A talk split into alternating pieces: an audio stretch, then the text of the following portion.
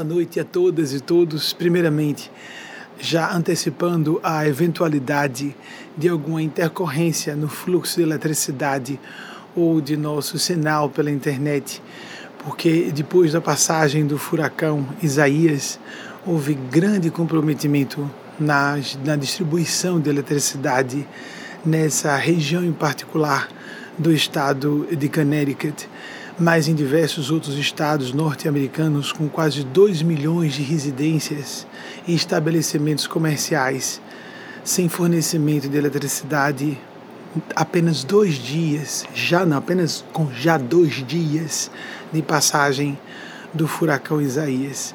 Felizmente amenizado, desviado de sua rota misteriosamente e também reduzido o tempo que ele passaria nas localidades previstas pelos especialistas em meteorologia. Resolvemos, entretanto, fazer esse programa ao vivo, palestra programa. Eu me sinto hoje muito mais eh, retornando às origens do meu trabalho com o programa de TV ao vivo, porque hoje ele é produzido com edição a partir dessa palestra em tempo real, por causa das câmeras e sem ter contato com a plateia presencialmente e o que de certa maneira me apraz porque posso me concentrar os nossos guias espirituais, as mestras e mestras do plano sublime de consciência, a quem tem um dever de consciência atribuir todas as todos os trunfos eventuais, todos os acertos nesse trabalho e trazendo para mim os erros que eu possa em que eu possa vir a incorrer, porque na condição falível de seres humanos, naturalmente aqui ou ali, deslizamos na clareza de raciocínio ou mesmo na maneira de abordagem que façamos menos ou mais completa, menos ou mais lúcida, inclusive porque eu sempre trabalho com perguntas que nos chegam em tempo real desde que começamos essa tarefa. 75 anos hoje que aconteceu algo trágico, a explosão da bomba de Nagasaki. 75 anos que aproximadamente 70 mil civis tiveram suas vidas físicas eliminadas num átimo. 200 mil pessoas aproximadamente ao todo, com as explosões de Hiroshima no dia 6 de agosto de 1945 e Nagasaki no dia 9 de agosto do mesmo ano. Que nessa era de tecnologia bélico-nuclear, de ameaça de extinção da espécie humana sobre esse orbe, de diversas formas, inclusive com um Armagedon ecológico, inclusive com as dificuldades de lidarmos com o mundo microorgânico, com antibióticos cada vez menos eficientes, com antivirais dificilmente aplicáveis a, para deter uma devastação das proporções que nós assistimos com essa pandemia. Já agora, quase metade das pessoas que morreram durante toda a Segunda Guerra Mundial aqui nos Estados Unidos morreram de Covid-19. É um número assustador. E mais assombroso ainda é como as pessoas estão sendo seduzidas para o cinismo e a psicopatia de menosprezar algo tão dantesco, algo tão diabólico como um inimigo no nível microscópico que pode estar rondando nossas casas, que está rondando nossas casas, nossos entes queridos. Um campo de batalha que não respeita fronteira alguma, mas principalmente não respeita os limites da nossa ignorância e sobremaneira da nossa imbecilidade moral. Porque todas as pessoas sabem o que é ciência e ciência de saúde.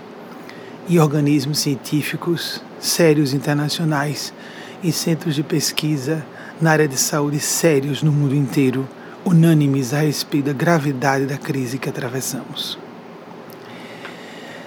Hoje também, Dia dos Pais, eu não posso abrir, já já estarei abrindo a pergunta de vocês, como fazemos habitualmente. Não posso abrir as perguntas sem fazer uma breve alusão ao dia em que no Brasil, nós celebramos nos Estados Unidos um pouco antes, o Dia dos Pais. E quero lembrar que a paternidade, vamos fazer cura o que está se falando na mídia no Brasil, de fato, não tem nenhuma vinculação com a existência ou não, a disfunção ou não de um membro eréctil ou não para funções reprodutivas.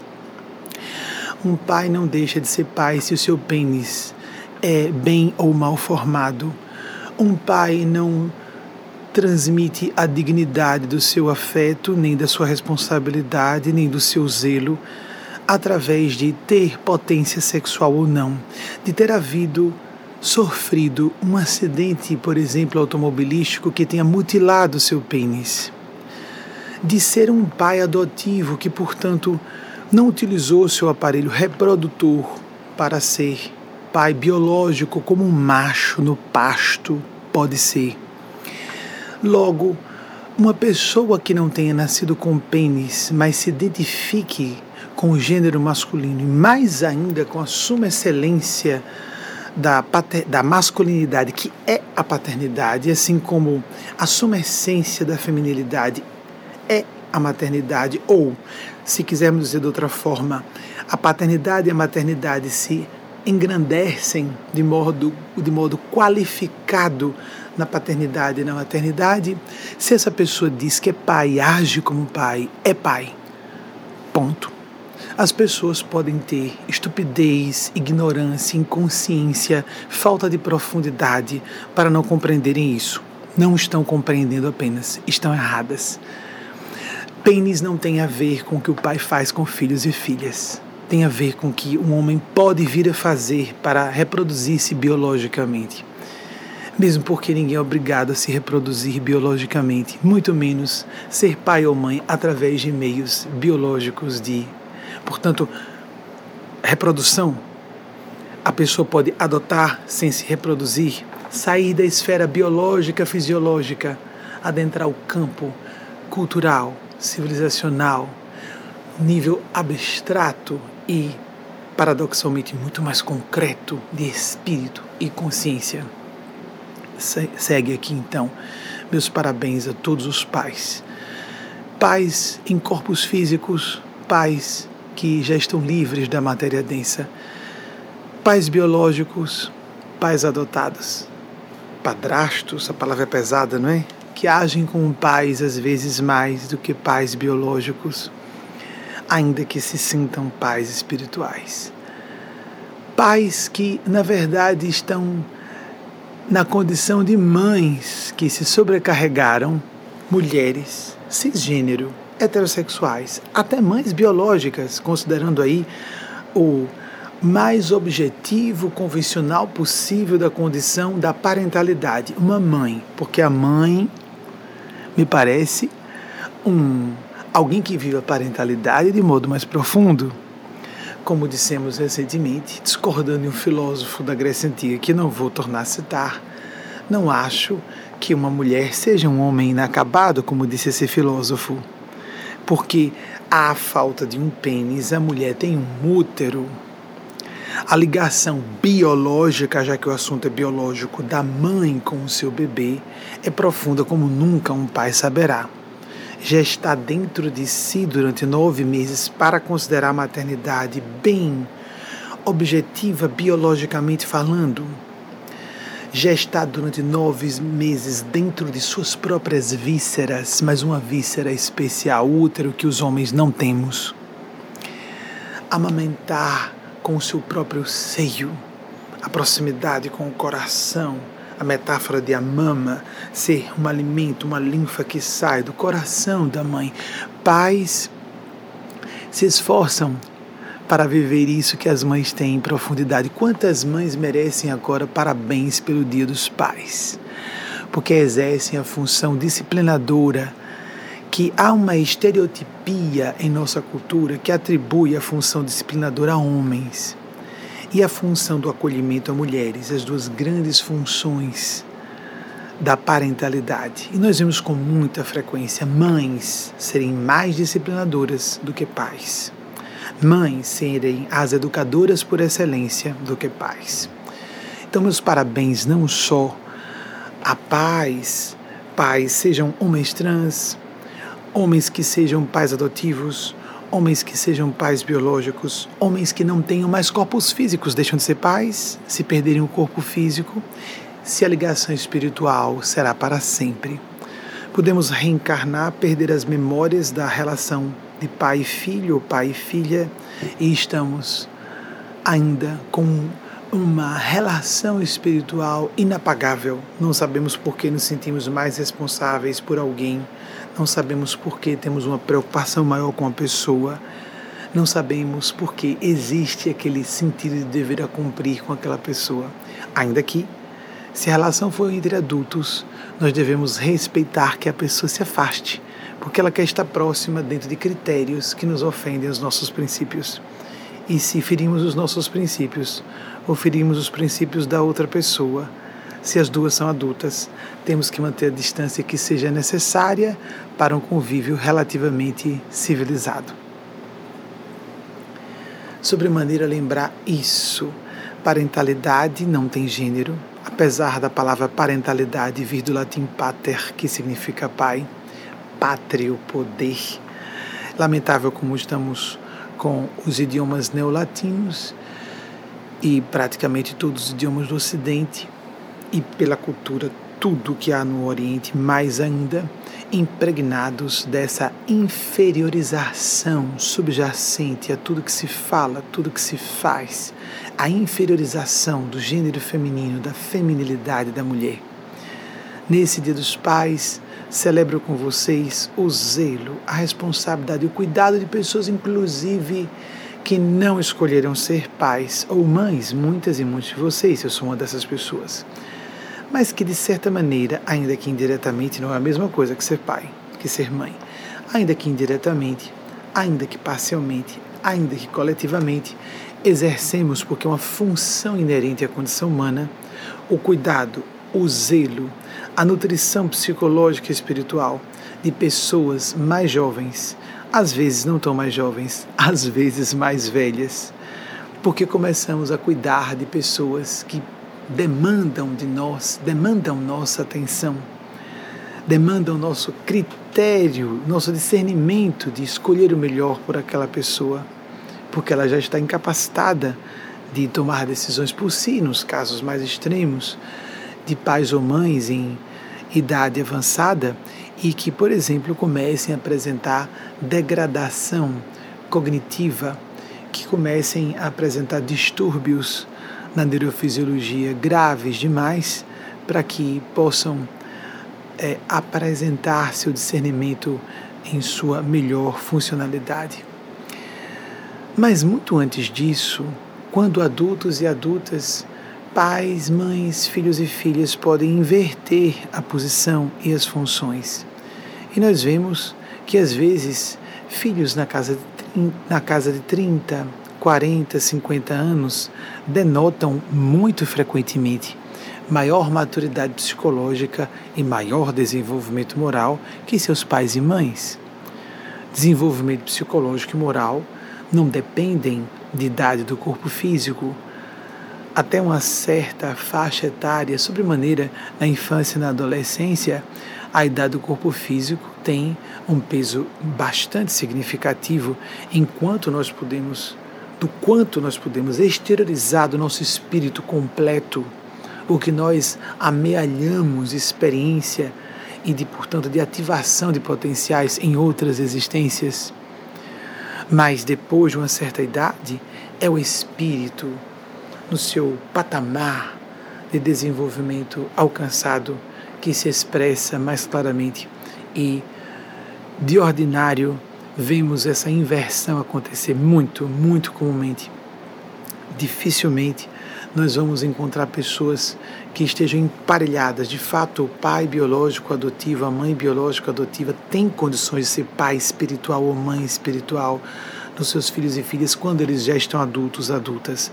Mas podemos transformar o laço, podemos transformar em amizade, podemos transformar em respeito recíproco, podemos transformar em uma família de irmãos e irmãs. O exercício da paridade de relacionamento de igualdade entre os nossos mais íntimos e mais íntimas e compreendermos compreendermos que a fraternidade está acima de qualquer laço de intimidade, porque a intimidade pode ser rompida, a fraternidade pode ser permanente. A intimidade pode ser rompida porque podemos amar muito uma pessoa e chegar à conclusão de que é melhor não coexistir ou coabitar uma mesma casa, um lar. Podemos não formar mais um lar, mas podemos respeitar, admirar e amar à distância, justamente por perfis psicológicos não serem compatíveis. Mas a fraternidade, que é desejar o bem, está disponível para uma necessidade, isso é que é o dever perene. Tanto que Jesus, quando orou pelos seus crucificadores, dizendo: Pai, Pai, perdoa-os, porque não sabem o que fazem. Ele não estava dirigindo palavra aos crucificadores, ele estava falando diretamente com o seu Pai. Jesus, que para a nossa cultura cristã representa uma imagem antropomórfica, forma humana, do Pai, a face paternal de Deus, que nos ilumine, nos inspire, nos ajude a utilizar a plenipotência do nosso livre-arbítrio, o nosso discernimento, para que escolhamos muito mais em função de consciência quais são realmente os nossos princípios, não as nossas conveniências ou conveniências de terceiros, ou mesmo o que nem sempre deixa de ser muito difícil, mas normalmente é muito difícil. Por isso, tanta volta para dizer isso. Não corresponder a expectativas de quem quer que seja, mesmo as pessoas muito amadas. Temos que estar dispostos a colocar em primeiro plano a consciência sempre. O que nós consideramos a nossa consideramos os nossos princípios e a nossa filosofia de vida em conjunto isso, a nossa filosofia de vida, a nossa meta, muitas vezes não declarada a nós próprios, nós mesmos, o que é ruim, o nosso propósito existencial, para não invertermos as ordens dos interesses. Falava com uma pessoa do nosso grupo recentemente sobre um assunto que é trazido com relativa frequência pelos guias espirituais, ter interesse material existe, por exemplo, se alguém é casado com outra, tem que haver um pouco de interesse sexual, mas não pode ser o principal.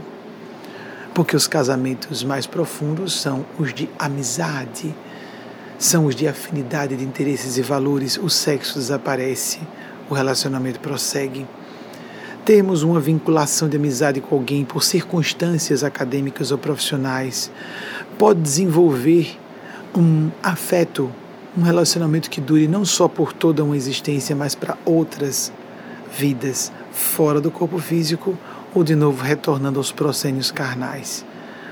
Mas simularmos que temos o um interesse sem ter espiritual em alguém por um cálculo de interesse sexual ou material, isso é a falta de honestidade. E às vezes uma falta de honestidade pregada a si própria, a si mesmo, quando uma pessoa se engana que está agindo por interesse pessoal. A começar do mais sagrado de todos eles, mas que não deixa de ser um interesse pessoal. Quando temos um afeto especial por alguém, por haver semelhança genética então, a família biológica é um campo de compromissos profundos, sobremaneira, quando alguém está dependente de outrem, como bebês, mais do que crianças e adolescentes, dependem completamente de seus pais e mães ou cuidadores, cuidadoras que não sejam mães ou pais biológicos, biológicas. E, no entanto, à medida que amadurecemos, podemos descobrir que aquele tipo de afeto condicionado por um instinto. Porque mesmo um pai adotivo, uma mãe adotiva pode projetar o que seria o instinto pela proteção da prole. Pelo laço consanguíneo pode projetar num filho adotivo adotado. Uma filha adotiva, um filho adotado. O nosso ideal é desenvolvermos na sacralidade da parentalidade e dos laços consanguíneos o que um dia vivenciaremos de forma ampla, incondicional e restrita um ideal difícil de aplicarmos, mas nós já podemos exercitar e devemos. Não podemos colocar em primeiro plano um interesse do corpo que é pai ou mãe daquele corpo, do corpo que é filho ou filha daquele outro corpo, porque não é a pessoa o corpo. E é por isso que é muito comum que pessoas que amadureçam muito percam o contato ou pelo menos o grau de intimidade que tinham antes com parentes biológicos. Não só Jesus falou isso, que o homem deve deixar seu pai e sua mãe para se tornar uma só carne com sua esposa, e aquele que abandonar pai, mãe, filhos, irmãs, irmãs, é porque filhos é mais difícil, né?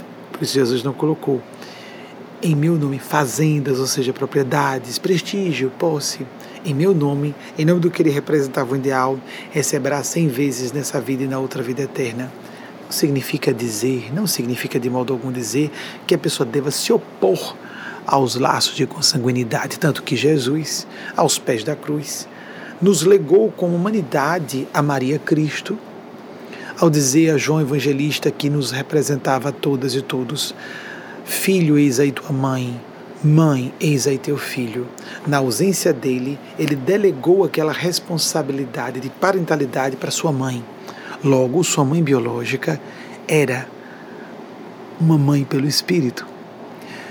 Ele não estava contra. Dos primeiros apóstolos, dois, duas duplas eram duplas de irmãos: Pedro e André, Tiago e João.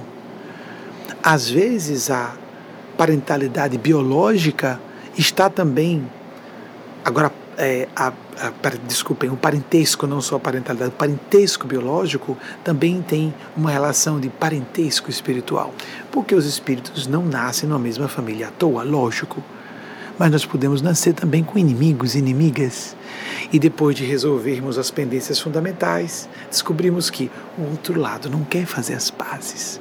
O outro lado não quer ceder no que deveria ceder.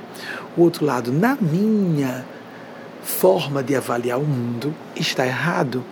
Para não vivermos em atritos contínuos, criamos um ponto equidistante entre o conflito e a total ruptura para convivermos com um respeito mínimo a ideais de urbanidade.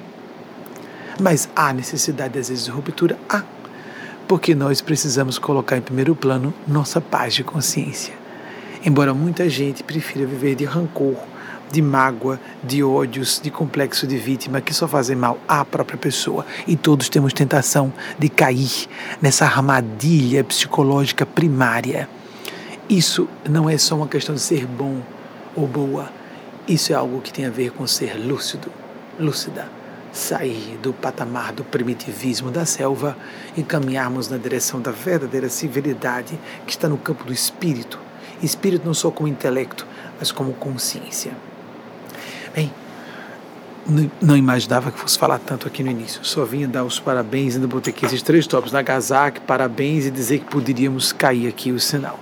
Vamos abrir, professora doutora Leilane Ramos, querida amiga e irmã, que é da área de linguismo com o trabalho de pós-doutorado na área de português, então muito acostumada ao pensamento crítico, trabalha com isso na seleção de textos, interpretação de textos, está trabalhando nos bastidores com o beletrista outro, Delano Moté, que está aqui conosco nos Estados Unidos, e Luíde Barbosa, que é responsável pelas mídias sociais Salto Quântico. Esses três estão trabalhando para selecionar as perguntas de vocês de acordo com o interesse coletivo, e não só o interesse coletivo, mas também aqueles e aquelas que sejam mais sucintos em sua fala, para que facilitemos também aqui a nossa interação. Mas eu, de fato, vou ler as perguntas junto com vocês. Eles são os responsáveis para que eu leia aqui com vocês as perguntas e respeitemos aquilo que Jesus falou: o Espírito vem, quem sabe onde vem, para onde vai, porque eu estou aqui trabalhando dessa forma. Então, primeira pergunta, por favor. Luiz da Silva, Toronto, Canadá poderia falar sobre autossabotagem. Luiz, nós juramos. Obrigado por você fazer uma pergunta. Ter a coragem de fazer uma pergunta que parece simples. Por ser algo corriqueiro, nós nos percebemos, às vezes, no auto-boicote. é extremamente comum que sejamos autodestrutivos. Autossabotagem, autoboicote está no âmbito maior da autodestrutividade. E a autodestrutividade está dentro de outro campo, mais largo ainda, a destrutividade. O que Freud precisou fazer, revisar todo o seu edifício teórico, já em terceira idade avançada, quando perdeu sua filha preferida para a gripe espanhola em 1920. Ele só queria a doutrina da libido, que foi o motivo da grande divergência entre ele e Jung. Mas com o horror que ele acompanhou da primeira grande guerra, nenhuma havia sido tão sanguinária até então. E depois, com a morte da própria filha, mas parece que só com a morte da própria filha, ele conseguiu despertar para o que ele chamou de Thanatos ou Thanatos, como cada um deseje pronunciar a pulsão de morte. Nós não temos só um impulso à conservação e à vida, nós temos um desagradável, desconfortável admitir para nós mesmos, nós próprias, um impulso à autodestrutividade. Algumas pessoas manifestam isso de modo mais assintoso, assintoso mesmo, porque pode ficar ofensivo. Mas vamos colocar primeiro de modo ostensivo. Então, a destrutividade que está gerando essa pandemia, como as pessoas parece que não estão compreendendo o que a ciência fala. Nunca o Brasil perdeu para nenhuma calamidade pública, guerra mundial, nem mesmo na época da Guerra do Paraguai, 100 mil vidas só até o momento presente. E por que, que há a negação, isso é um princípio de psicologia, negação. Não, não, não. Alguém no Brasil comemora a quantidade dos curados. É como se nós falássemos que na Segunda Guerra sobreviveram 2 bilhões de pessoas, a população da Terra aproximada na época, e não que morreram 50, 100 milhões de pessoas. Isso está próximo do cinismo, para não falarmos de uma atitude genocida. Parece-me. Isso é de uma retórica isso tem um, tem um traço de retórica primária e desdenhosa com a dignidade da vida, sem termos de qualificação.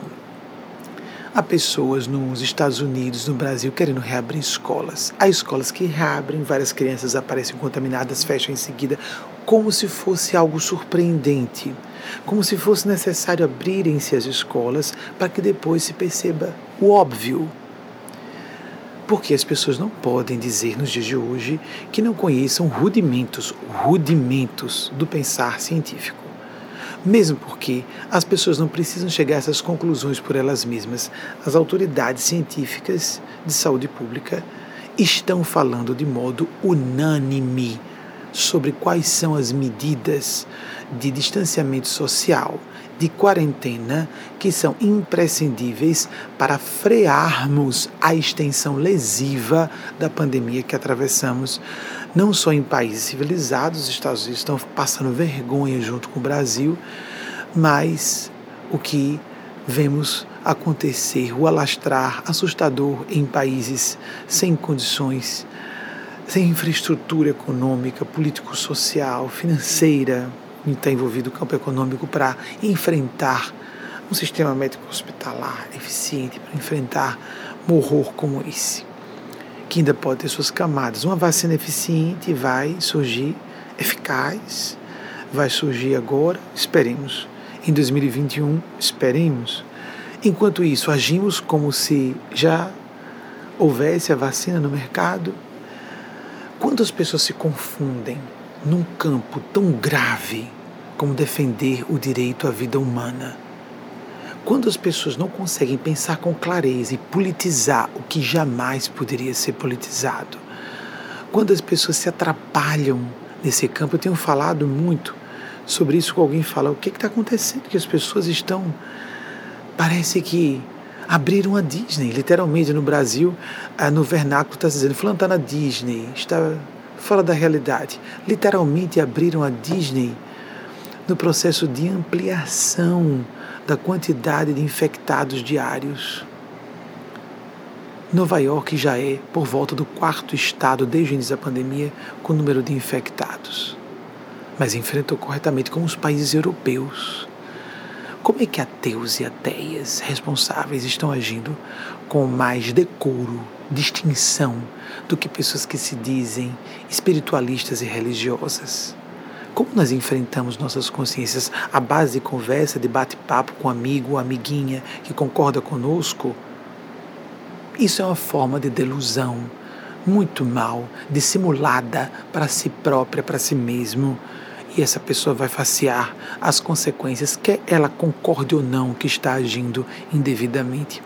E se as consequências demoram a surgir, chegam mais lesivas adiante mesmo que ela não faça um link de causa e efeito.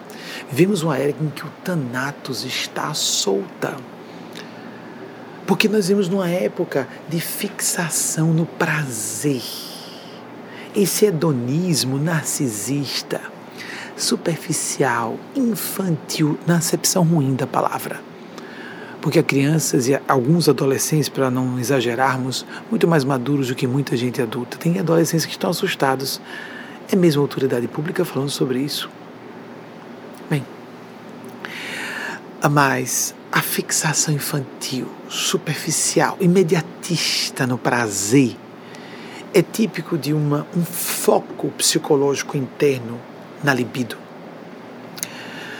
Mas esse hedonismo, imediatismo e esse prazer que é bem a satisfação no âmbito fisiológico representa a libido em sua manifestação mais elementar, animalesca, está no campo fisiológico. Tanto é que a pessoa, se quer ser mais feliz, ela acha que a alegria que está no campo emocional, felicidade está no campo moral. Felicidade é uma realização profunda do indivíduo. Corresponde a essa pessoa estar administrando, orquestrando magnificamente diversos aspectos, faces de si, subpersonalidades, uma multidimensão de si. Todos nós somos multidimensionais. Atender, portanto, os reclamos, as exigências, às vezes absurdas algumas, necessidades reais de repouso, de lazer, de humor, de amor de trabalho, de ardor, de suportação do sofrimento, de compreender que o sofrimento é uma experiência inexorável condição, na condição humana. Não que devamos curtir, não é apologia à dor, não se trata de masoquismo e sontulice, entender dessa forma, mas negar o sofrimento. Pense positivo, fique em paz que tudo dá certo. Sermos otimistas não é pensar, não é só enxergar o positivo que, de tudo que acontece. Isso é alienação. Nós temos que mapear o território, enxergar as situações em sua completude, quanto nos seja possível para o nosso espectro de percepção e cognição, e depois, focando um resultado positivo que inclua e principalmente respeite com prevalência uma filosofia altruística, humanista, de responsabilidade social com indivíduos, comunidades de que participemos, sociedades mais amplas de que façamos parte. Se fizermos isso, seremos felizes.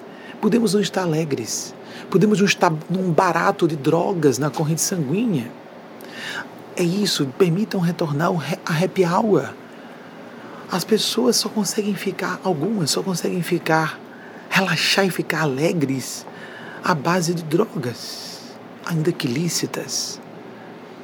E algumas reproduzem, como falamos na semana passada, aqueles rituais tribais primitivos, barulho, álcool, todo mundo pulando, todo mundo dançando e não, isso é ser moderno, não, isso é a selva. É o retorno a um nível tribal de consciência com todo respeito ao nível tribal de consciência. Mas é o momento de estudarmos o assunto e colhermos lições disso. E quando estamos instruídos ou temos experiência suficiente estar no novo patamar de consciência, é nosso dever estar nesse patamar. Porque se a divina providência nos concedeu a oportunidade de nos prepararmos, nos desenvolvermos para estar em outro ponto, outro ponto de vista, um ângulo de observação mais alto, é nosso dever estar ali para ajudar quem está para trás. e não para nos colocarmos num pedestal, numa posição de superioridade e usar quem está embaixo. Porque há pessoas que se preparam, que estudam, que ascendem social, econômica, politicamente, com a intenção de manipular outras pessoas. Inclusive, creem que todas as outras pessoas são assim e não são. Há muita gente muito bem intencionada em todas as classes sociais. Em, desculpem, em todos os níveis de consciência mesmo uma pessoa, vamos colocar nível de consciência, quero dizer, vamos modificar para não confundir. Em todo grau de instrução, de inteligência, há pessoas focadas em prestarem um bom serviço. Há pessoas realmente interessadas em dar o melhor de si, como mães, como pais, dia de hoje, como profissionais, qualquer, qualquer nível de responsabilidade, numa hierarquia de responsabilidades. A gente pensa em poder. Aqui nos Estados Unidos, em inglês, se usa a expressão de isso está acima do meu, no meu, meu nível de pagamento, meu, o meu contra-cheque. Para associar, vejam só como é forte isso, não é? E nós somos muito influenciados pela cultura anglofônica Quanto mais uma pessoa tem poder, mais ela deve ter dinheiro, mais ela tem responsabilidade. Existe um emparelhamento com frequência entre essas situações: ter dinheiro, ter poder e responsabilidade. Mas o foco deve, se quisermos ser pessoas mais conscientes, ou seja, mais distanciadas da psicopatia Quanto mais quisermos, estivermos empenhados, empenhadas em nos afastar da psicopatia, mais entendemos que primeiro o sentido de consciência. Então, o dinheiro pode vir e utilizarmos de forma conscienciosa. O poder pode chegar e sermos menos corruptíveis, porque corruptível toda pessoa é. Dobrável moralmente toda pessoa é. A questão é o grau de corruptibilidade permitam, se for um neologismo de dobrabilidade, o quanto somos, no mau sentido, complacentes, então, em vez de flexíveis, complacentes moralmente, a nos vendermos a conveniências. Não aquela questão de que toda pessoa tem seu preço. Não, não, não. Não é isso que eu quero dizer. Há formas bem mais graves, sérias, assustadoras de alguém ser tentado, tentada a desviar da rota do que sabe ser o melhor para si e o seu dever diante de Deus e da humanidade de que faz parte. Como, por exemplo, perceber que pode prejudicar um filho ou uma filha numa certa escolha. Nossa, como isso é difícil. Quanto uma pessoa pode colocar sua consciência acima da sua condição de pai e mãe? Quando um pai me perguntou isso, sobre como fazer isso. Se não me engano, vou citar porque eu achei bonito Paulo Soares, querido, filho do coração, o irmão do coração, não importa, casado com outra irmã, filha querida, que é, por acaso, parenta biológica, que é, é prima, e dizer sobrinho, é Priscilinha, é, eu sinto você como filha também, apesar da diferença de idade de 9, 10 anos de um para outro, entre mim e a idade deles. Se não me engano, foi Paulo Soares que fez essa pergunta: como fazer para colocar? Ele é pai, de duas meninas, duas mocinhas. Como colocar a consciência acima da minha condição de pai? Se não foi Paulo, foi Priscila, a esposa dele. Desculpem se vocês não confirmarem com sua memória, isso já tem uns, alguns anos. Com uma, um jogo conceitual que não é bem um jogo, é uma ferramenta interessante de colocar nossa fraqueza a favor de nós próprios, nós mesmas, de transformarmos como nas artes marciais a força do inimigo, que no caso esse inimigo somos nós mesmos, nós próprias, ou nossas limitações, a favor de nós. Não existe isso nas artes marciais. A força do rival no tatame é lançada de volta para ele, para ela. Rival pode ser ela, lógico, mesmo tatame. Você não será o pai melhor que você pode ser a mãe melhor que você pode ser se não priorizar sua consciência.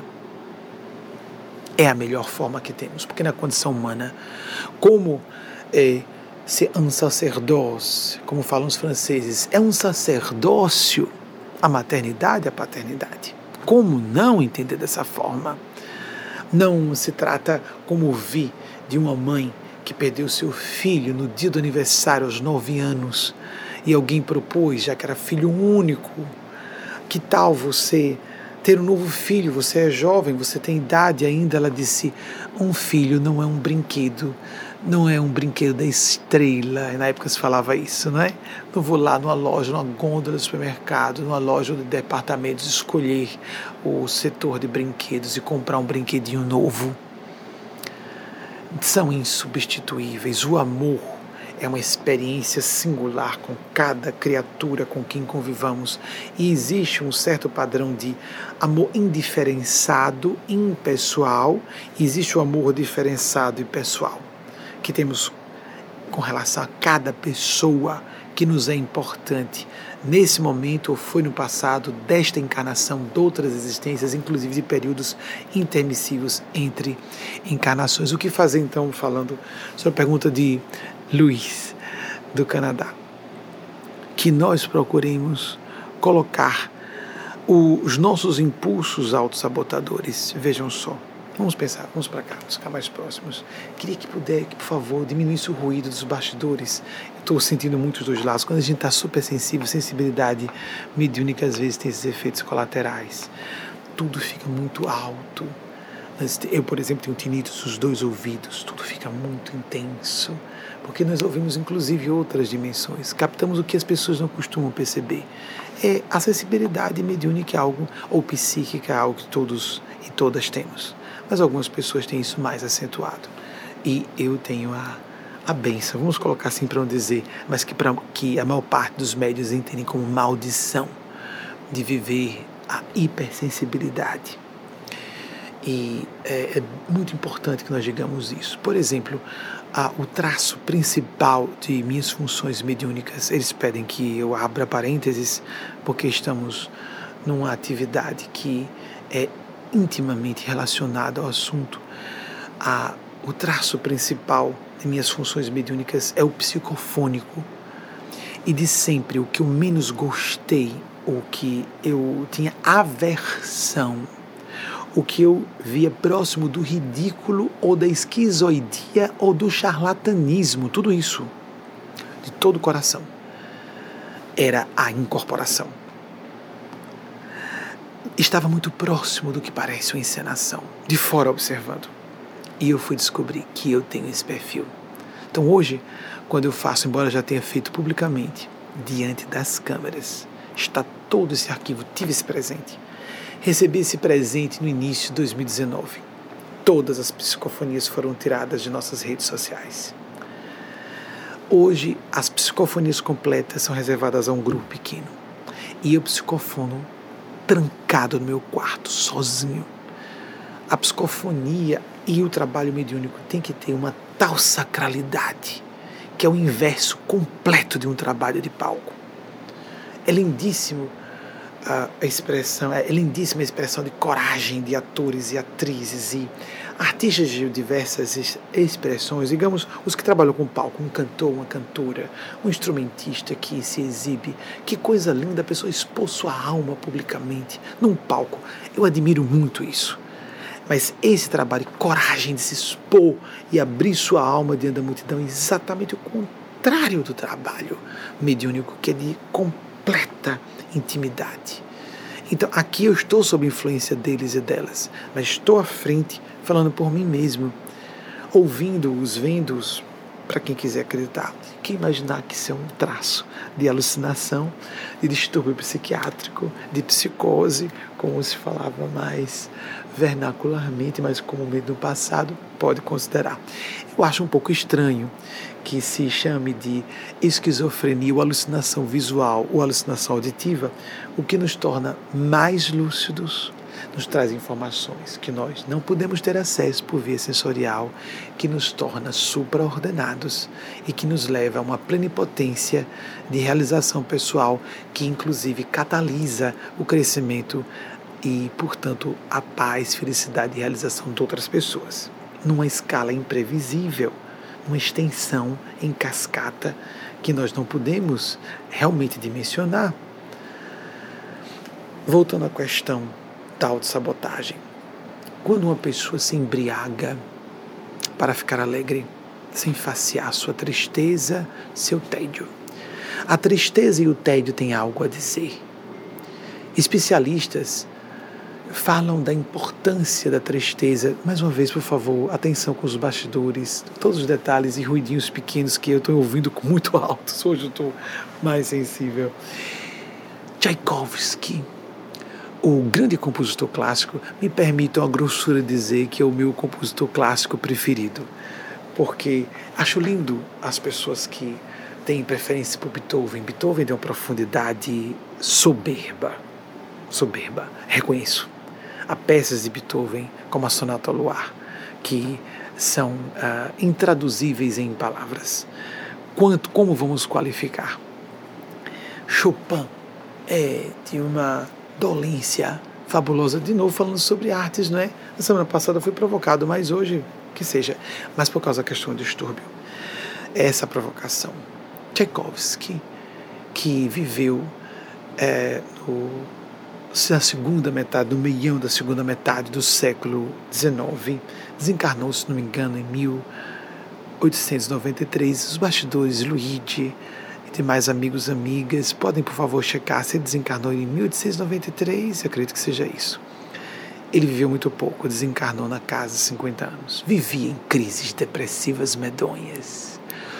Ele relata que quando ouviu as notas da patética, a uma das sinfonias, ele considerou melhor. Eu não consegui entender, porque ele considerou tão melhor essa composição do que, por exemplo, toda a peça do Lago dos Cisnes, toda a peça do, do Quebra-Nozes. É, a, o Quebra-Nozes tem pontos que eu considero superiores, mas como peça completa, o Lago dos Cisnes, ele compôs muito para balé. Então, Tchaikovsky, que é o meu preferido, que ele é muito colorido. Beethoven é daquele minimalista preto e branco. Se ele tomasse antidepressivos, se ele se embriagasse, se entregasse a viciações e desregramentos, será que ele teria sublimado a sua tristeza, as suas angústias existenciais em obras inapagáveis pelo tempo? Não que nós não devamos apelar para psicofármacos quando psicofármacos quando necessário. Recentemente falei sobre três abordagens necessárias que devem ser tomadas simultaneamente. O que eu estou ouvindo forte é o teclado, só para você saber, Wagner. Então, estou ouvindo como se estivesse aqui dentro dos meus ouvidos. Então, é interessante isso, né? Assim como a gente também ouve vozes dos espíritos que as pessoas estão ouvindo, vendo. Então, por isso que nós não aguentamos barulho de festa popular as pessoas que passam por experiência quase morte colocam óculos escuros num lugar que não está muito luminoso, porque elas abrem as percepções psíquicas e começam a ouvir os pensamentos das pessoas, por exemplo. E às vezes observamos a agressividade de alguém no movimento. Nossa, como essa pessoa está aborrecida, daqui a pouco a gente lê do aborrecimento uma cena inteira que aconteceu na casa daquela pessoa. E se nós perguntarmos, às vezes a pessoa confirma exatamente aquilo que nós vimos ou ouvimos. O psicofármaco pode ser necessário deve ser aplicado quando necessário. É uma emergência. A pessoa está com pensamento suicida, autossabotagem por excelência, autodestrutividade, sua expressão mais aguda. Ela precisa tomar um, um psicofármaco para resolver aquele momento urgente do pensamento suicida.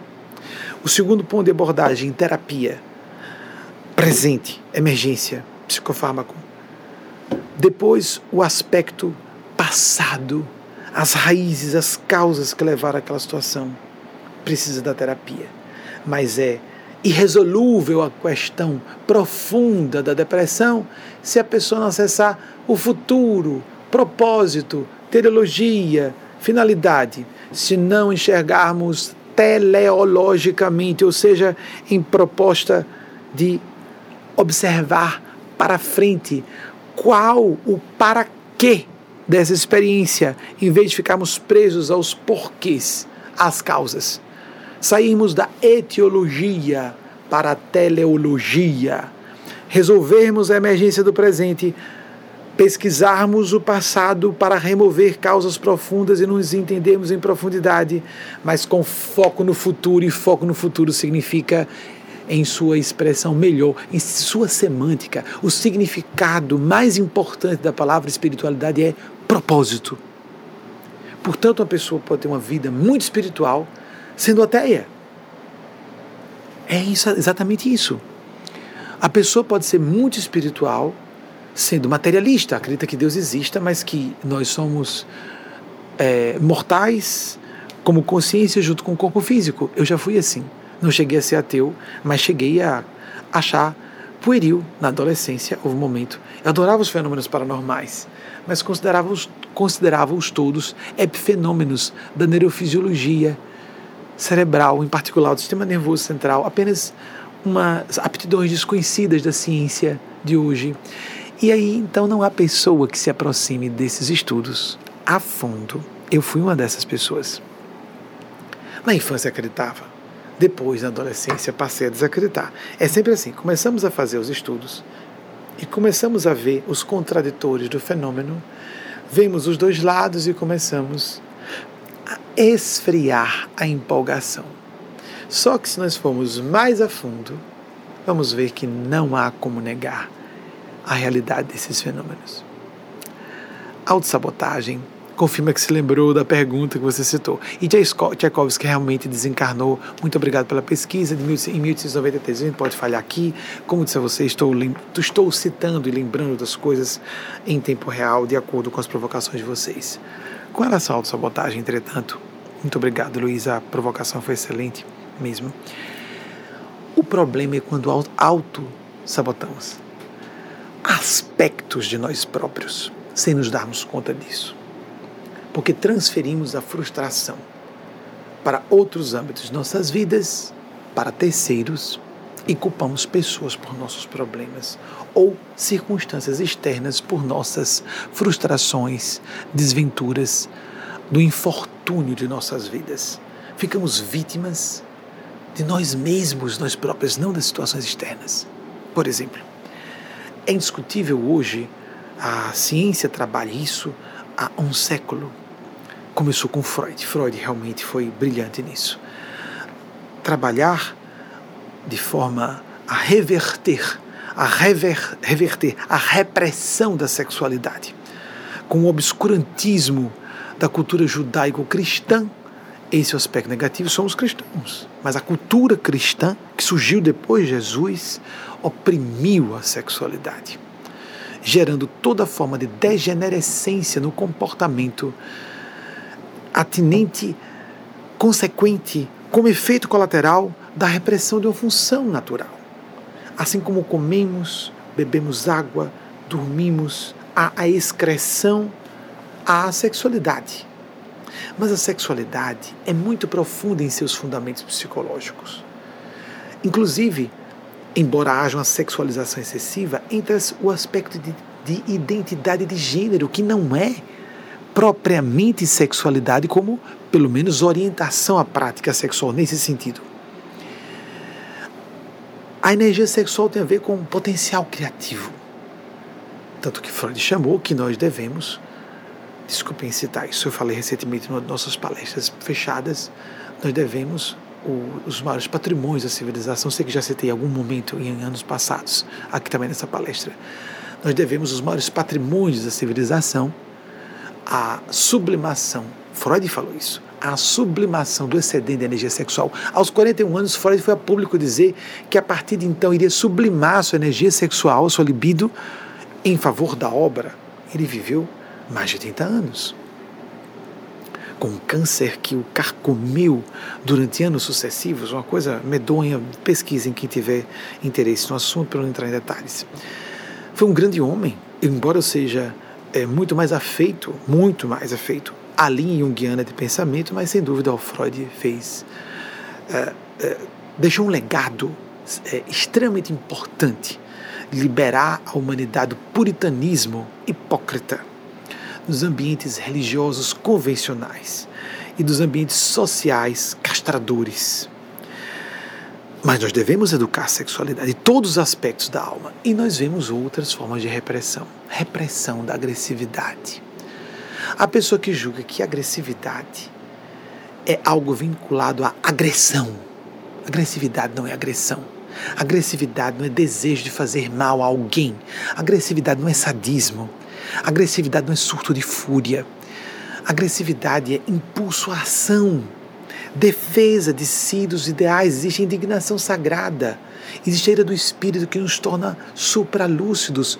Em vez de eclipsar funções da mente, a pessoa que está na ira do bem, ela fica com mais motivação a tomar uma iniciativa difícil, corajosa. Imaginemos uma mãe para defender uma criança, sua filha, seu filho, um pai em defesa de seus filhos. Ele pode se ver impelido a fazer o que ele jamais conseguiria fazer. Mas nós temos pouco espírito de defesa pessoal, as defesas do ego. Nós defendemos muito o ego e suas fantasias de identidade. Nos idealizamos, nos julgamos mais inteligentes do que somos normalmente. A maior parte das pessoas, é, é estatístico isso, há uma pesquisa curiosa. A, pessoa, a maior parte das pessoas se julga mais inteligente que a média, ou seja, a maior parte das pessoas está errada. Nós nos julgamos mais inteligentes, inteligentes do que somos. Nos julgamos mais honestos do que somos. Mais honestos do que somos. Se nós conversarmos, eu não sei se vocês já tiveram essa experiência, bater papo com pessoas que foram sentenciadas. Há muita injustiça, claro. Há falhas no sistema judiciário e há falhas que nós não temos como avaliar pelo, pelos tipos legais, pela legislação de certa época e lugar. A legislação pátria num país, a legislação pátria em outro, o sistema eh, judiciário num país, o sistema judiciário em outro país o quanto há de erros judiciais. O erro judicial é muito comum, por isso o perigo da pena capital. Mas, afora isso, os crimes aos olhos de Deus e da espiritualidade que não são combinados em leis humanas. As imoralidades, as dissimulações sociais, as manipulações no seio da família, ou entre amigos, amigas, ou entre cônjuges. Mas nossas consciências sabem e nós podemos nos enganar. Autossabotagem sabotar a espiritualidade. Carl Gustav Jung conta um episódio em que ele recebeu uma paciente que se colocou como paciente, não necessariamente a pessoa fazer terapia se sentindo doente. Mas o que é que é sanidade mental? Quem vai estabelecer isso? Muito bem. Creio que já falei sobre isso recentemente. Vamos contar o caso que Jung trouxe a lume. Uma paciente o procurou, tinha que ser Jung. Naquela época, isso 80 anos, 90 anos. Então, 70, só 70 anos, imaginemos que essa paciente veio de um país a outro, porque só Jung ia compreendê-la, concordo. Ela considerou que tinha um distúrbio, a ninfomania. Ela era sexomaníaca. E a ninfomania, interessante que a palavra surgiu mais para a ninfomania. A mulher fixada em sexo era ninfomaníaca, porque era distinto que uma mulher casta, uma boa mãe, dona de família, ela tem que fazer uma expressão de horror. O meu marido está me usando e eu fico em prece. Meu marido me usa e eu estou orando porque é o meu dever marital. Alguns dissimulavam isso. Alguns homens lúcidos já sabiam que isso era uma tolice. E em casa, fecha a porta, desde bobagem. Vou orientar. Às vezes ajudava a mulher a se libertar de seus preconceitos, mas eram casos pontuais, eram exceções. Então existia a ninfomaníaca, a mulher não podia gostar de sexo, homens deviam gostar de sexo, não mulheres. Esses absurdos que os preconceitos do passado, ainda residuais e bem residual, vestigial, muito presentes na nossa cultura. Mulheres que se condenam, que se acham desequilibradas, tinham fantasia sexual. Que tolice! Mas ficar com ódio de alguém, desejar que alguém morra, não é bobagem. Claro que isso é sério. Vocês compreendem? Então, voltando. Uma paciente buscou Jung para tratar sua ninfomania, sua ninfomaníaca, sou fixada em sexo. Jung trabalhava com análise de sonhos. Ele é muito conhecido por ser um grande intérprete de sonhos. Em sua autobiografia, que fiz, tive cuidado de ler em num, naquele sistema de leitura, de estudo, ele disse que só se atrevia ele, uma autoridade, na minha opinião, no mundo, em todas as épocas, para interpretação de sonhos. Ele disse que só se atrevia a fazer uma interpretação de um sonho depois de um paciente ou uma paciente, depois de já haver estudado 200, isso mesmo, não era um número hiperbólico é, apenas atirado para dar uma ideia, não. 200 sonhos que ele ouviu e estudou. Aí ele começava a interpretar. Olhem a seriedade com que ele abordava o assunto, a profundidade com que ele queria chegar ao cerne das questões da pessoa, para atingir o busilis do seu problema, o X da questão. Né? Como ele estava interessado em realmente resgatar a pessoa das profundezas de si mesma e fazê-la erguer-se em sua própria dignidade e salvar-se. A própria pessoa salvar, como Jesus disse, sua fé, sua escolha salvou você. E essa ninfomaníaca, segundo ela própria, uma mulher fixada em sexo e em promiscuidade. Ele começou a estudar os sonhos. E começou a estudar. E foi a fundo. E foi a fundo e disse: Você não vive o arquétipo da Vênus, o arquétipo degenerado da Vênus ou da Afrodite. Porque Afrodite pode ser a musa inspiradora que uma mulher coloque para si mesma, para se inspirar num trabalho artístico, por exemplo. Você não vive a função, eu estou usando minhas palavras agora, não as palavras de Jung. Você, e mesmo porque nós não sabemos o que ele falou realmente à paciente. Ele falou na sua autobiografia, eu li isso há quase 20 anos, eu não vou me lembrar detalhes, mas o conceito sim. Você não vive o aspecto degenerado da Afrodite. Você não é tomada pelo arquétipo da prostituta. Você não é a mulher degradada. Os seus sonhos revelam que você reprimiu, sabotou, autossabotagem.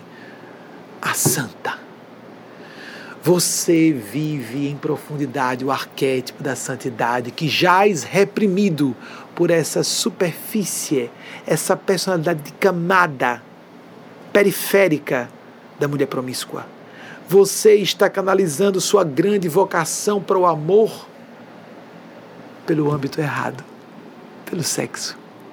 Você não é uma prostituta, como se diz. Porque se confunde, né? Tudo gostar muito de sexo, com ser promíscuo, a pessoa gosta muito de sexo, fazer com pessoa só, monogâmica. Gostar muito de sexo, fazer sexo com outras pessoas e várias pessoas sem critério e promiscuidade. Gostar de sexo ou não gostar e ser profissional do sexo, mistura-se tudo, não é? São coisas tão diferentes. Ou a pessoa viveu poliamor, tem dois casamentos paralelos, acho tão complexo, acho tão ideal que haja monogamia. Bem, Sou partidário e acho que todas e todos que forem partidários da monogamia fiquem em paz. Eu concordo, acho melhor da monogamia. Mas a gente pode dizer também, né? Tão melhor que seja heterossexual, né? Tão melhor que seja esse gênero, tão melhor que a gente viva na selva, que não se desenvolva. Muito bem. Você é uma pessoa dadivosa, amorosa. Sua expressão é servir e você está entregando seu corpo para servir. Você que não quer degradar-se, nem degradar seus parceiros. Você não é animalesca nem primitiva, você é sublime e tem a necessidade de se sublimar. Você vive o arquétipo da santa. Não por acaso, na Afrodite, Afrodite é a deusa da compaixão. Então, nos aspectos sublimes, ela já tinha nível para ir para o campo da sublimidade da Afrodite é a deusa da compaixão. Não por acaso, também no passado remoto, antes de Florence Nightingale, 1820, 1910, 90 anos, isso mesmo, que assombrou o mundo na Guerra da Crimeia, se preocupando com higiene nos hospitais de campanha. Não por acaso, antes de Florence Nightingale, graças a outra mulher, extraordinária, a Rainha Vitória, não fosse a Inglaterra governada por uma mulher, Florence Nightingale não teria recebido a ordem real de abrir uma academia de ciência de enfermagem. introduzindo o princípio de higiene nas academias, inclusive de medicina e nos hospitais. Antes de Florence Nightingale criar a enfermagem como ciência, um grande espírito que nasceu como Florence Nightingale, antes de Florence Nightingale trazer a enfermagem para o âmbito das academias e dos estudos científicos, freiras religiosas eram chamadas ao serviço de enfermagem ou profissionais do sexo. Pessoas que estavam dispostas a ver um homem sujo, traumatizado, os traumas de guerra, angustiado, chagado, e cuidar, mesmo assim. Na base da caridade, forçada às vezes de algumas religiosas, sincera de outras religiosas também, mas mais fácil para aquelas mulheres que davam de si por alguns trocados. É claro que há pessoas, minha opinião sobre a profissão do sexo, um âmbito perigosíssimo de viciação. Se você me ouve e sofre tentação de ah, baixa um trabalhinho é rápido, aí tem a sorte do principiante, né, ou da principiante, não caia nisso. E o erro é tão grande de quem se expõe a se vender e também de quem se atreve a comprar o serviço. É um âmbito perigoso de viciações internas, querendo dizer, de distúrbios desequilíbrios do próprio psiquismo da pessoa, mas também de atrair entidades perturbadoras, despojadas de matéria densa, existem, quer a pessoa acredite ou não, acredite ou não, que fazem vampirismo energético, existe isso, como também pessoas encarnadas, pessoas em corpos físicos que também portam viciações e desequilíbrios, fetiches e outras taras. Porque às vezes o fetiche pode ser uma coisa inocente, feita com um casal monogâmico, equilibrado, maduro e faz uma brincadeirinha, um cenário pessoal. Isso é bobagem. Tem muita gente achando que está desequilibrada por puro preconceito. Está. São dois adultos, duas adultas, Está tudo acertado? Está machucando a pessoa realmente? É um fetiche, é uma brincadeirinha? É só ali dentro? Vamos parar com esses excessos. Creio que, se a pessoa puder evitar pornografia, evite. Pode ser uma forma de sintonia com forças tenebrosas? Pode. Vamos dizer mais viciosas. O sexo online, mais ainda. Você está à distância se conectando energeticamente com alguém. Evite mais ainda. Mas nós não podemos ser inflexíveis no âmbito moral. Não é melhor que a pessoa diga, mas eu sou viciada ou viciada em pornografia? Vamos dizer isso a um adolescente. É fácil uma pessoa adulta ou mais velha dizer, não, não apele para pornografia, não apele para sexo online. Pessoa tem um casamento estável, tem menos hormônios ou menos necessidades. Ao coito, à cópula, é um impulso que algumas pessoas têm mais ou menos. Às vezes porque já sublimamos a energia sexual. Parte mais expressiva dessa energia da libido. Mas a energia do Thanatos se imbrica com a energia da libido e leva a pessoa a comportamento autodestrutivo na sexualidade, como por exemplo se expondo a múltiplos parceiros, parceiras, submetendo-se ao perigo de adquirir DSTs, a transmitir DSTs, a perder a vida física antes da hora, a perder a vitalidade com enfermidades crônicas, incuráveis, AIDS mata até hoje muita gente. Ah, existe o coquetel, é uma sobrevida, a pessoa tem uma série de efeitos, sofre uma série de efeitos colaterais para aquelas e aqueles que agiram de forma menos, mais displicente, menos consciente consigo mesma e com outras pessoas. Que não sejamos preconceituosos, que sejamos conscienciosos, respeitosos, começando com nós mesmos. Preste atenção principalmente. Aproveitando. Nós falamos isso todas as semanas. Se reprimir a sexualidade é um problema, reprimir a transcendentalidade é muito pior. O que nos qualifica como seres humanos são os sentimentos. Animais, principalmente os mamíferos superiores, reproduzem muito das nossas emoções básicas: ciúme, inveja, medo, raiva. Observem, quem tem animais domésticos, cãezinhos, gatinhos, eles têm personalidade. Isso é óbvio no convívio. Eles têm o cérebro protomamífero, que nós temos também. Nossas emoções estão no campo do cérebro protomamífero. Mas o córtex cerebral é responsável por coisas que vão além do que os computadores e as máquinas fazem. As máquinas estão nos substituindo. A inteligência artificial está nos substituindo progressivamente em muitas funções que o nosso córtex cerebral faz de modo precário. Há quanto tempo usamos calculadoras e computadores para nos ajudarem? Essas tecnologias estão chegando não para substituir o ser humano e torná-lo dispensável, mas sim para nos dar tempo a nos dedicarmos à cultura, a sentimento, à criação, a julgamento, à transcendência.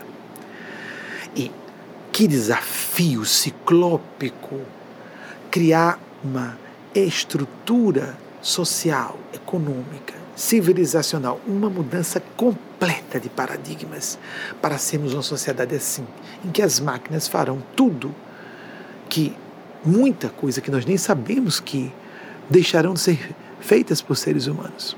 Muitas funções que serão absorvidas pelas inteligências artificiais, por robôs, etc, etc.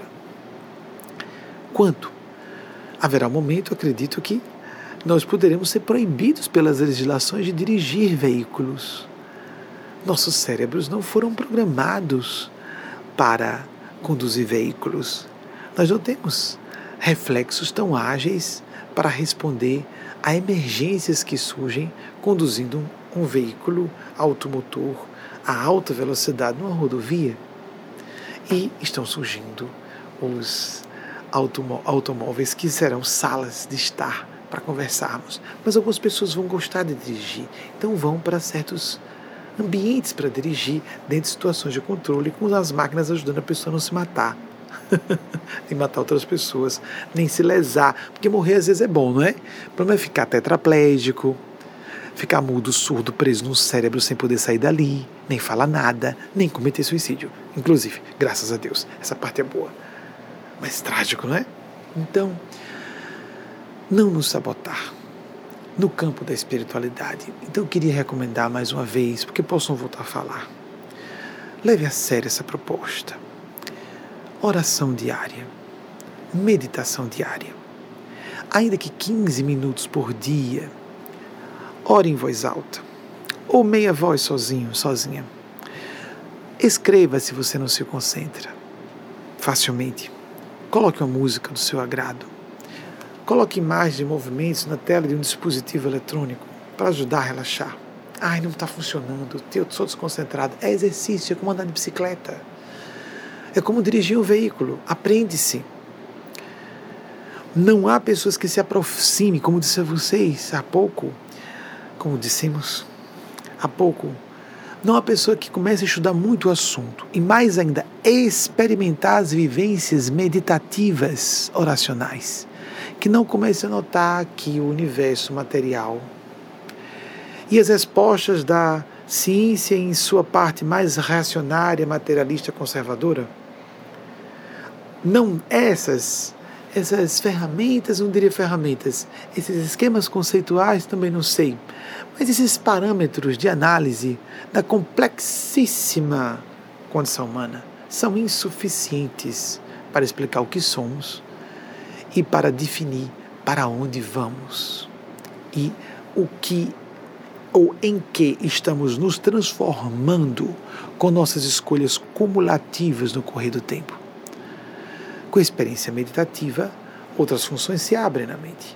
E a pessoa, de repente, começa a notar que tem intuições ou análises, vamos dizer, chega a conclusões sobre fenômenos como sincronicidade que antes ela simplesmente menoscabava. Mas como menoscaber isso? Isso é ilógico. Pela lei das probabilidades matemáticas, eu não podia agora estar falando de um passarinho azul e um passarinho azul surgir na minha janela. Só se eu quiser renunciar ao pensamento lógico matemático. Como eu não percebi isso antes? Porque não era lógico, era psicológico, como diz Stephen Covey. Não era lógico, era psicológico. Era espiritual. Experimente isso. Todos os dias, todos os dias sempre. De acordo com sua religião. Se você é católico, católica, reze o texto. Se você prefere se dirigir a Nosso Senhor Jesus, Pai espiritual da terra, representando a face paternal de Deus, dirija-se a Jesus. Se você prefere dirigir um anjo de guarda, Há um Espírito Santo de Deus.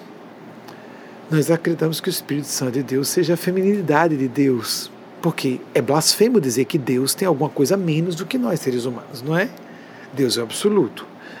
Se diminui Deus dizer que ele é só Pai, Jesus estava engrandecendo Deus quando disse que Deus era Pai. Ele não era um senhor dos exércitos, como, dos exércitos, como falavam os profetas bíblicos. Ele era Pai, nosso Pai. Mas é claro que também ele quis dizer que era mãe. Ele diria hoje, claro que sim. Porque dizer que Deus é Pai, mas não é mãe, estamos limitando Deus. Isso é sacrílego. Então, se alguém preferir imagem de Maria Cristo, Nossa Senhora, quer um Cristo também, por que não? Uma mulher, uma mãe não pode ser Cristo, não pode estar no nível crítico de consciência, então Deus não pode ser mãe também. Isso é blasfemo. Se você não quiser aceitar a tese que Maria é Cristo, Nossa Senhora, usar a imagem feminina de Deus, ou nenhuma imagem, uma luz branca, não tem importância. Como lhe apraz. Como você se sentir melhor. Ah, se você é da Igreja Católica, apelar para a geografia, para o panteão, que isso é um, um politeísmo disfarçado, né? dos santos, das santas, escolha. É assim que você se sente bem, Deus não vai se ofender. Nossa Senhora não vai ter ciúme, nem Jesus, nem Deus. Se você não se dirigir a ele ou a ela diretamente, bobagem. Fique em paz. Dirigir-se aos grandes espíritos, aos gênios celestes, às almas iluminadas, com um nome específico, sem nome nenhum, não tem importância. O importante é a experiência. Próxima pergunta. Vê se dá para mais uma pergunta, pelo menos atrevimento essa hora, né? Daniel Brigato, aqui de Bethel, Connecticut. Você, espiritualidade maior, poderia nos elucidar em como melhor fazer as pazes com o nosso lado masculino e como melhor enxergar os aspectos positivos, não apenas os negativos da masculinidade. Daniel, excelente, obrigado. A sua, obrigado, obrigado. a sua pergunta tudo a ver com o dia de hoje, não é? Que é a questão de fazermos as pazes com a masculinidade e fazermos as pazes com um aspecto de nós próprios, nós mesmas. Sejamos homens, como eu estou homem, cisgênero, me identifico com o gênero masculino, me sinto predominantemente masculino, acho que sim, até onde eu alcanço. Não tem importância muito isso. Mas mulheres, mesmo muito femininas, ou homens que se sintam femininos, mulheres trans, homem, mulheres, sejam mulheres trans, mulheres cisgênero, mulheres de qualquer orientação sexual, todos nós seres humanos, quero dizer, temos aspectos masculinos. E é muito importante, inclusive, que detectemos os nossos traços masculinos sobremaneira, é isso mesmo, sobremaneira, se formos muito identificados com a feminilidade. Vamos imaginar uma mulher muito feminina, cisgênero, heterossexual. Eu não tenho nada de masculino em mim mesma. Pronto. E isso que é que diz? A psicologia profunda vai para o inconsciente. O seu lado masculino, ele fica subdesenvolvido, pode degenerar e você atrair, por exemplo, um cônjuge mau caráter, violento, um filho problemático, vicioso na masculinidade, porque você não está faceando as suas necessidades evolutivas de ativar e aprender com a masculinidade. Olhem quantas coisas magníficas há na masculinidade: combatividade, coragem de enfrentamento de situações externas, que existe a coragem íntima das mulheres, não é? De falar de sentimentos coragem de enfrentar situações externas, pragmatismo, objetividade. Eu sei que pode ser uma heresia para algumas, alguns ou algumas feministas, mas eu quero dizer, para nossa cultura, esses elementos e para a Terra, com suas limitações evolutivas da nossa humanidade, essas características são muito mais vinculadas ao masculino. Pessoas muito femininas costumam ter problemas nessas áreas, tão importantes. Olhem, objetividade, racionalidade, até lógica às vezes falta. Então, por exemplo, vamos conversar. Eu acho isso fabuloso, conversar com uma mulher amiga. Amiga, o que você acha sobre isso? Ai, pois é. Então, vem uma metáfora, vem uma alegoria, vem uma lembrança, uma associação, um transe, lágrimas, choro, raiva, tudo circunambular, complexo, magnífico. A alma de vocês, mulheres, é, é um espetáculo.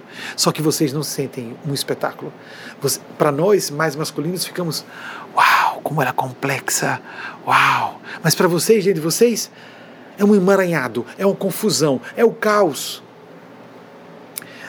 É a parte masculina de nós próprios me perdoem se parecer preconceituoso, eu sou um ardoroso feminista, mas eu quero trabalhar, isso ajuda muitas mulheres e as pessoas muito identificadas com a feminilidade. O lado que mais dignifica um homem é a paternidade. E nós temos que ser pais de nós mesmos, de nós próprios. Não esperarmos que um homem fora venha resolver a parada.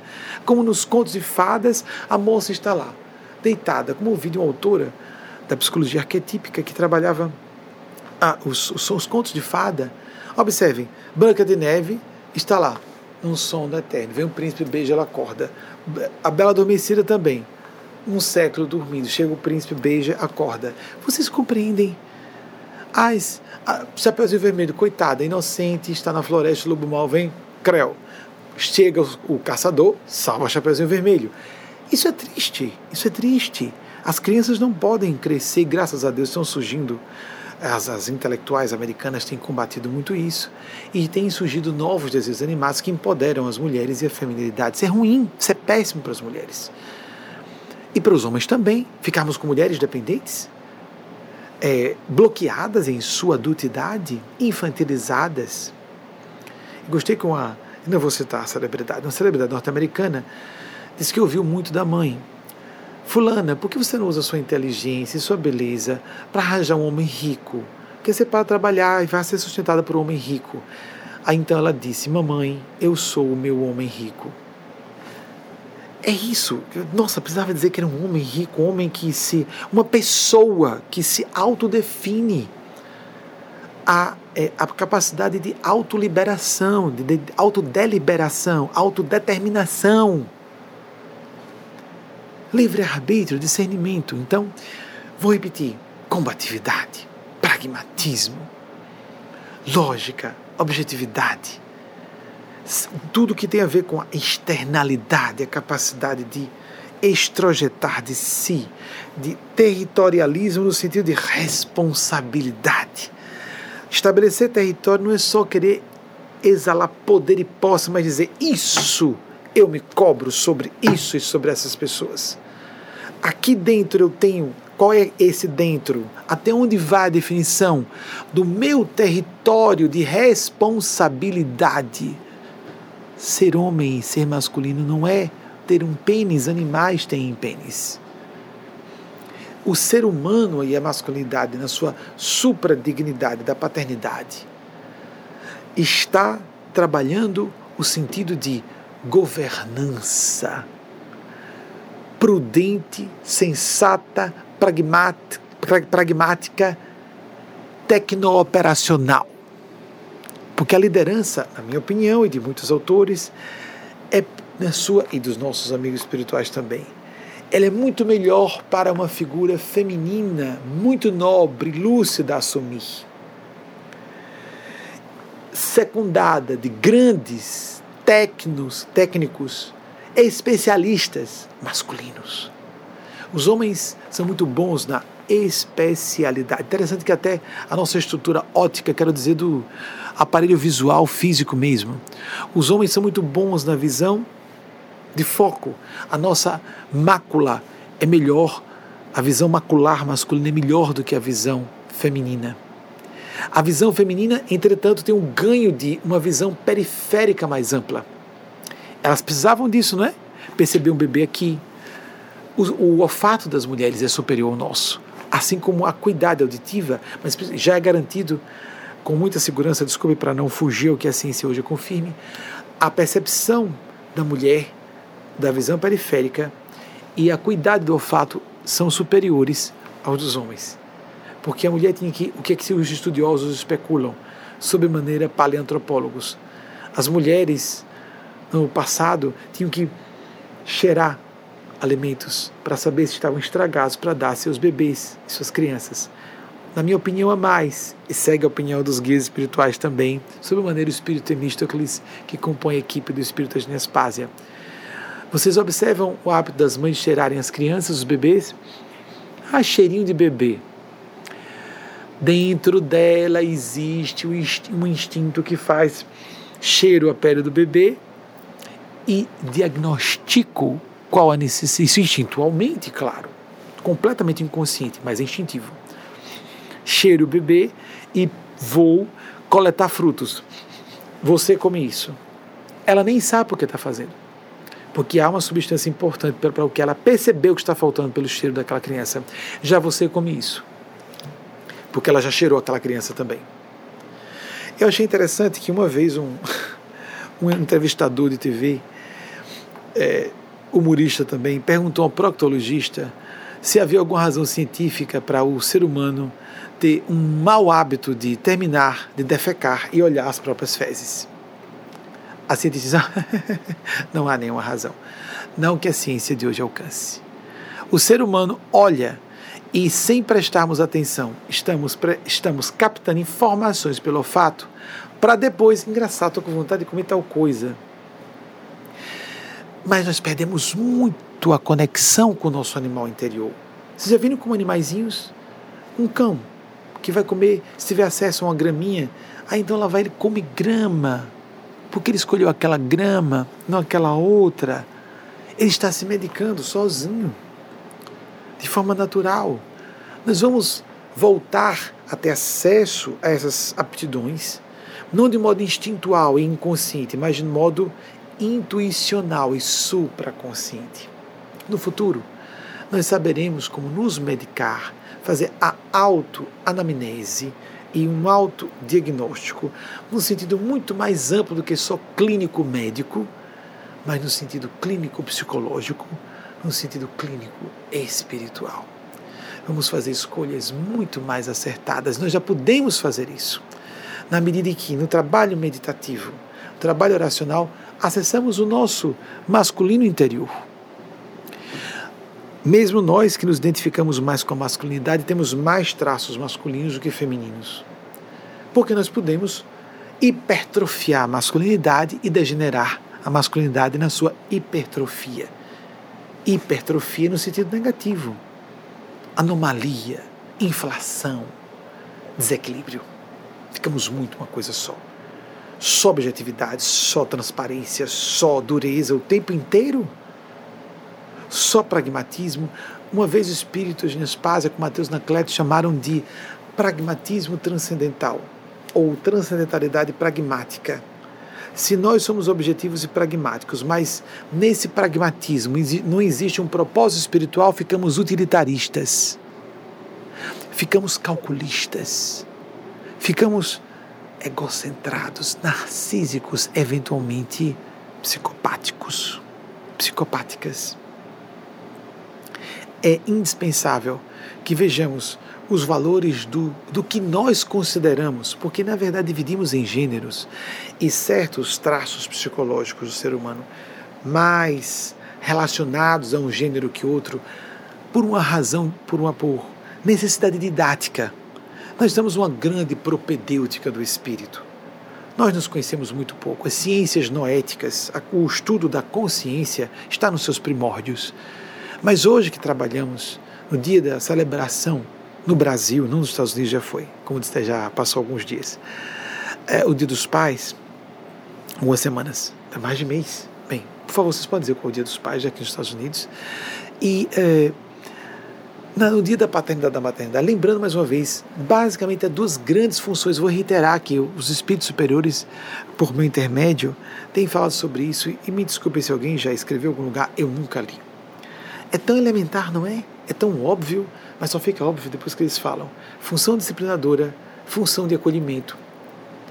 E nós costumamos associar a função disciplinadora, pais, aí tem aquela coisa, olhe que eu vou dizer a seu pai, mas a durona é sempre a mãe. Quando o pai chega, deixa para lá, deixa para lá. Aí acolhe a criança, quebra as regras da casa. Quem geralmente estabelece regras são as mães. Então, supõe-se, acho que muito erroneamente, que a função do pai é disciplinar, a função da mãe é acolher. Chorar no ombro da mãe, enfrentar o taco duro do pai. Cuidado com a questão fálica do taco. Ser pai não é ter pênis, não é? Tem, a pessoa não tem que ter nenhuma relação com o pênis do pai, não é isso? Tem gente que está muito preocupada com o pênis do pai. Eu acho isso é, de mau gosto, só para começar a comentar. Só para começar a comentar. Né? Então, esqueçamos a questão do pênis, estamos falando de paternidade, de humanidade, de dignidade da parentalidade, que é um sacerdócio. Como falei, é um sacerdócio. do francês. Magnífico, né? Perde ter que aprender inglês, não tem jeito. É o idioma universal de hoje. Viver as duas funções. Pais e mães, ambos, têm que ser tanto disciplinadores como acolhedores. E é claro que há um ajuste que às vezes é inconsciente e às vezes é deliberado, é conversado, há uma decisão prévia e eles voltam a discutir entre si para interagir com filhos e filhas, crianças ou adolescentes. Quem vai dar dura, quem vai acolher naquele momento, quem está apto a fazer isso, quem, tá, quem está apto a fazer o contrário. Ou os dois juntos conversarem. E às vezes o pai vai estar muito mais acolhedor, muito mais ombro para chorar, mesmo que literalmente não aconteça um abraçar para chorar no ombro. Está muito mais aceitando e perdoando e compreendendo e acolhendo.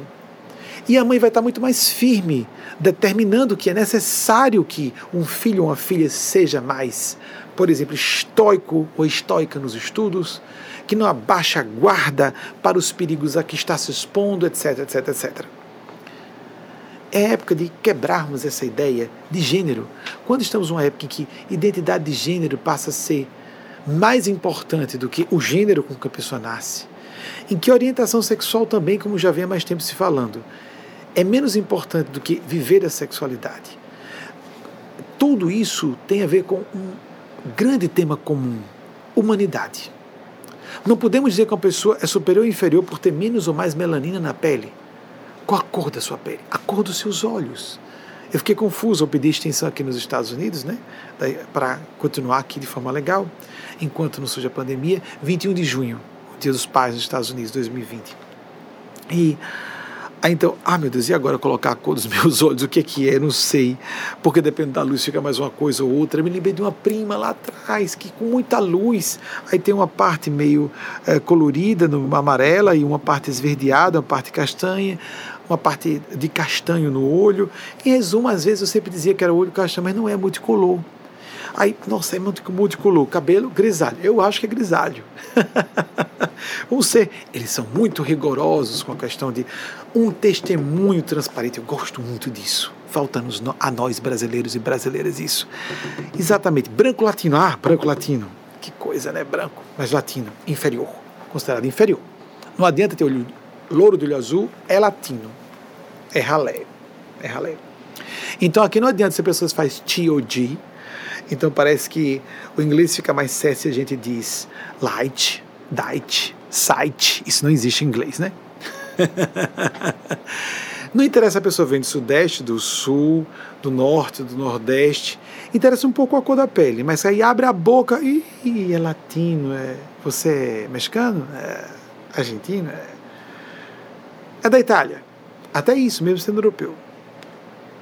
Como é injusto, né? Mas eu acho injusto, sendo brasileiro, do sul do sudeste, se sou louro de olho azul mais ainda, ser tratado como inferior só porque sou brasileiro, eu não posso tratar um nordestino como inferior. Eu não posso tratar uma pessoa que não faz ti e di, porque tem um T e um D, tem que ser ti. Tem que ter CH.